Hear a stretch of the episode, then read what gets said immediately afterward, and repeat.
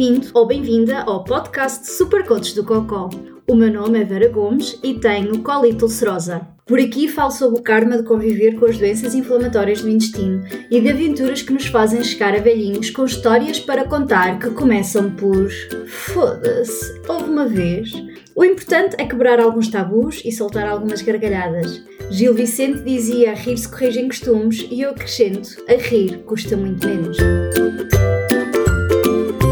19 de maio assinala-se o Dia Mundial de Sensibilização para as Doenças Inflamatórias do Intestino e em 2022 o tema é Uma doença inflamatória do intestino não tem idade.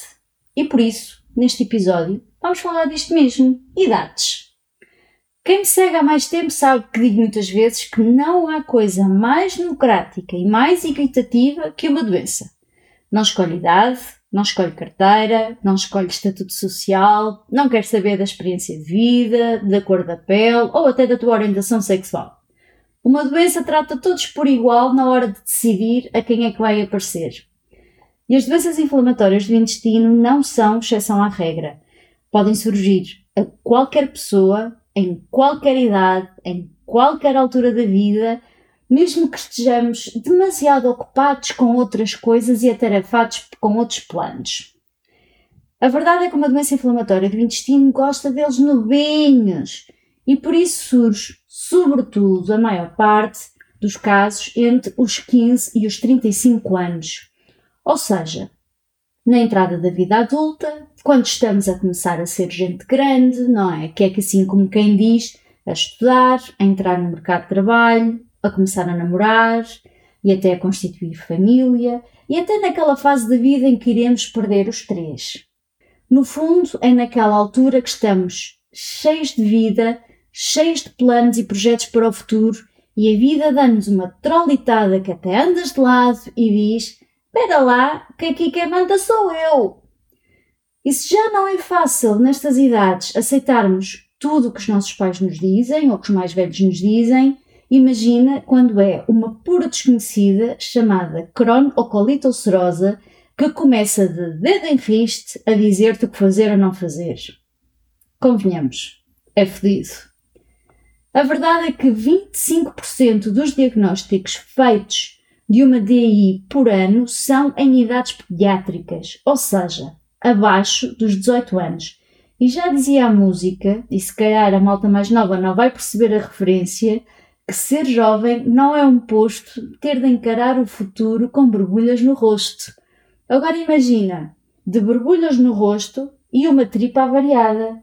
Não há coca aguente, literalmente. Mas tenho uma pequena surpresa para ti nesta coisa das idades.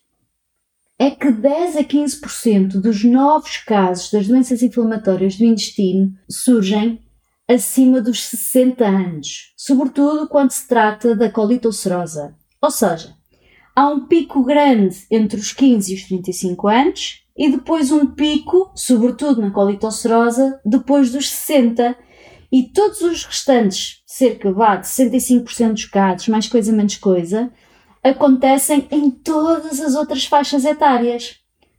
Percebes porque é que uma doença inflamatória do intestino não escolhe idades no momento de aparecer na vida de alguém?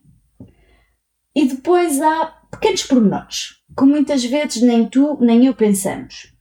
É que há crianças, jovens, adultos com doenças inflamatórias do intestino que infelizmente são cada vez mais. Há uns 30 ou 40 anos em Portugal eram meia dúzia de pessoas com cronocolite ulcerosa e o tratamento assim mais top que havia nessa altura eram corticoides bucha abaixo para o resto da vida. Ora, vamos pensar aqui um bocadinho. Estas crianças, jovens e adultos que irão crescer irão envelhecer, sobretudo tendo em conta que são raras as mortes por complicações de uma doença inflamatória do intestino, certo? Portanto, estas crianças serão jovens, jovens que serão adultos, adultos que serão idosos. Isto é viver com uma doença crónica 10, 20, 30, 40, 50, 60 anos. Por isso, achar que doenças crónicas é coisa de gente velha é, na verdade, uma ignorância atroz nos dias em que correm. E bem pelo contrário, há cada vez mais gente jovem com doenças crónicas e com doença inflamatória do intestino. E graças aos avanços da medicina, Não só as pessoas vivem mais anos, como vivem mais anos com doenças crónicas. Deveríamos, por isso, pensar seriamente em como eliminar barreiras a que pessoas com doenças crónicas possam viver como qualquer outra pessoa em sociedade. Por exemplo, os sistemas de saúde têm que se tornar mais flexíveis no acompanhamento de pessoas crónicas, mais ajustado às necessidades específicas de acompanhamento e tratamento deste tipo de doenças.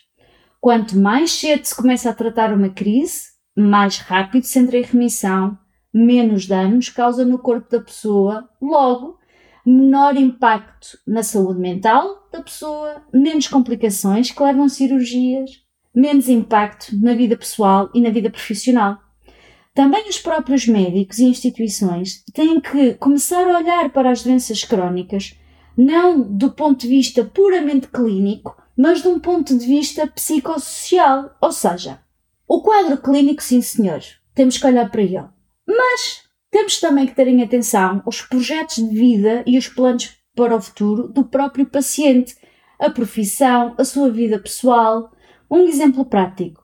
Se é uma pessoa que não tem flexibilidade profissional, optar por um biológico em casa em vez do biológico no hospital de dia, Terem atenção, por exemplo, se é um estudante universitário que quer ir fazer Erasmus. Não vai o médico dizer, ai, tens uma doença inflamatória, não podes ir fazer Erasmus. A geneira, claro que pode ir fazer Erasmus. Mas o médico tem que ser um parceiro que ajude, certo? E por falar em vida profissional, sem dúvida, um regime laboral mais flexível que permita conciliar vida profissional e vida no hospital é igualmente algo que é muito preciso e para que fique bem claro, fazer teletrabalho ou ter horário flexível não é um capricho, nem é porque as pessoas não querem trabalhar ou porque as pessoas são preguiçosas. É mesmo porque torna tudo muito mais fácil para pessoas com doenças crónicas, por exemplo. Para a pessoa que tem a doença crónica, o teletrabalho é um horário flexível, permite conciliar a ida ao hospital com o trabalho que há para fazer. Por exemplo, se não consegue fazer de manhã, faz à tarde. E para o empregador, porque o trabalho aparece feito na mesma, continua a haver produtividade e entrar dinheiro no cofre da empresa que irá permitir pagar os salários, os impostos, os fornecedores e, se sobrar alguma coisinha, até ter lucro. E sim, eu já sei que muita gente que vai ouvir este episódio vai dizer mas há certos tipos de trabalho que não é possível o teletrabalho nem o horário flexível. Mas, nesses casos, permita-se então e reconheça-se de uma vez por todas que uma doença crónica requer adaptações laborais razoáveis e que a doença crónica requer idas ao hospital e, sobretudo, muitas mentalidades. Uma pessoa não vai ao hospital pelo seu belo prazer, não é propriamente o ponto turístico mais interessante que existe na cidade, certamente. Portanto, mude-se também esta mentalidade de que se se tem uma doença crónica, não se pode ser um bom trabalhador.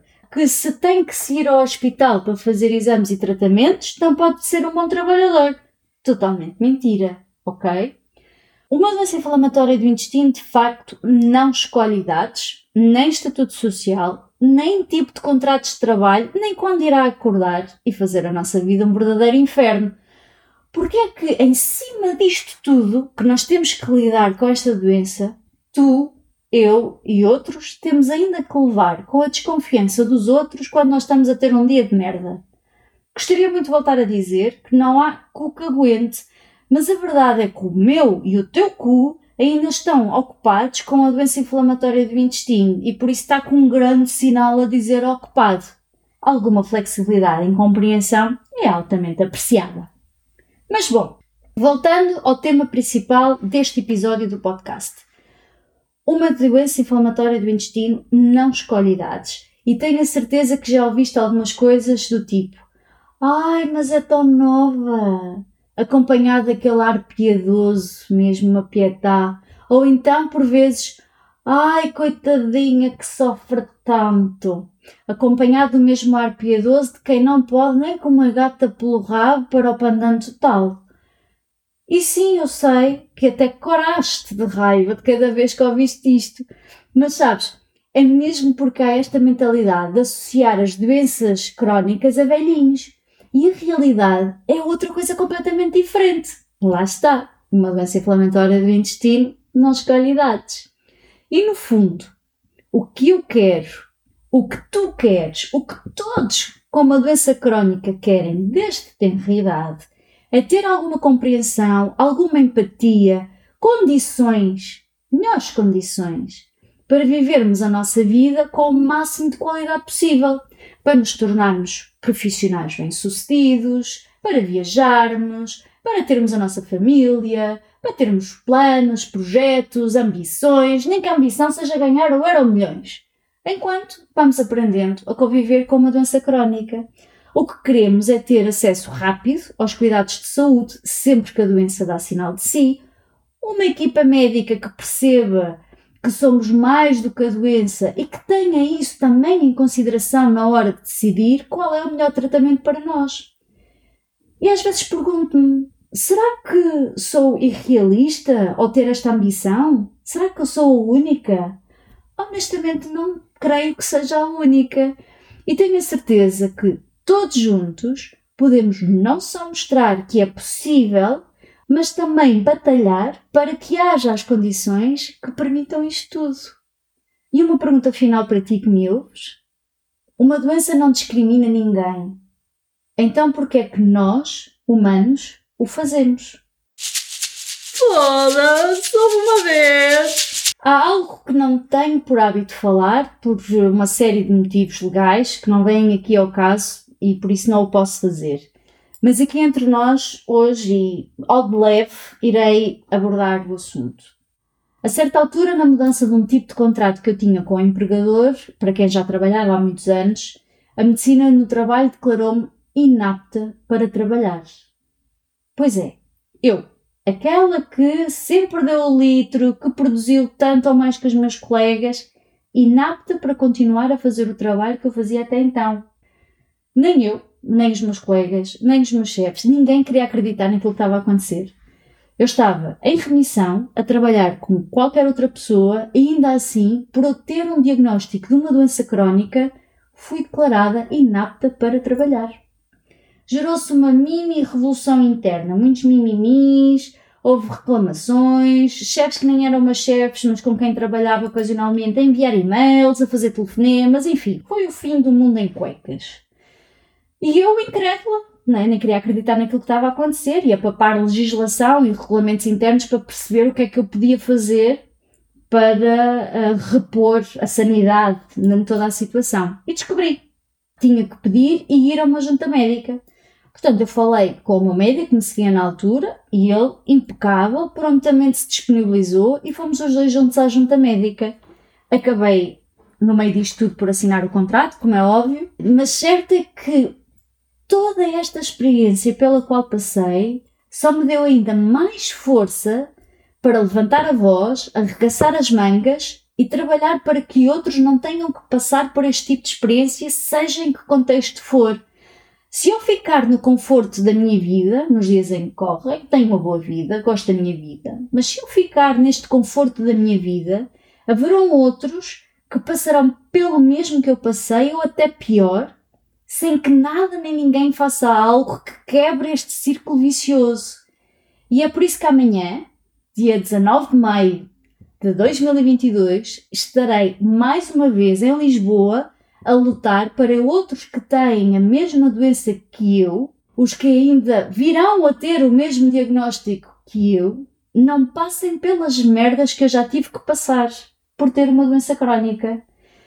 Por isso, tu que me ouves desse lado, tenho uma pergunta para ti. Tenho outra pergunta. Isto é um episódio de muitas perguntas. Vais ficar aí no conforto da tua vida ou juntas-te a mim amanhã, dia 19 de maio de 2022, em frente à Assembleia da República, para lutar não só por ti, mas por outros como tu. É tudo por hoje. Se gostaste do que ouviste ou achaste interessante, se esboçaste um sorriso ou soltaste uma gargalhada, então está na hora de seguir os desígnios do Buda e envia-nos uma mensagem e que Buda do Cocó esteja contigo.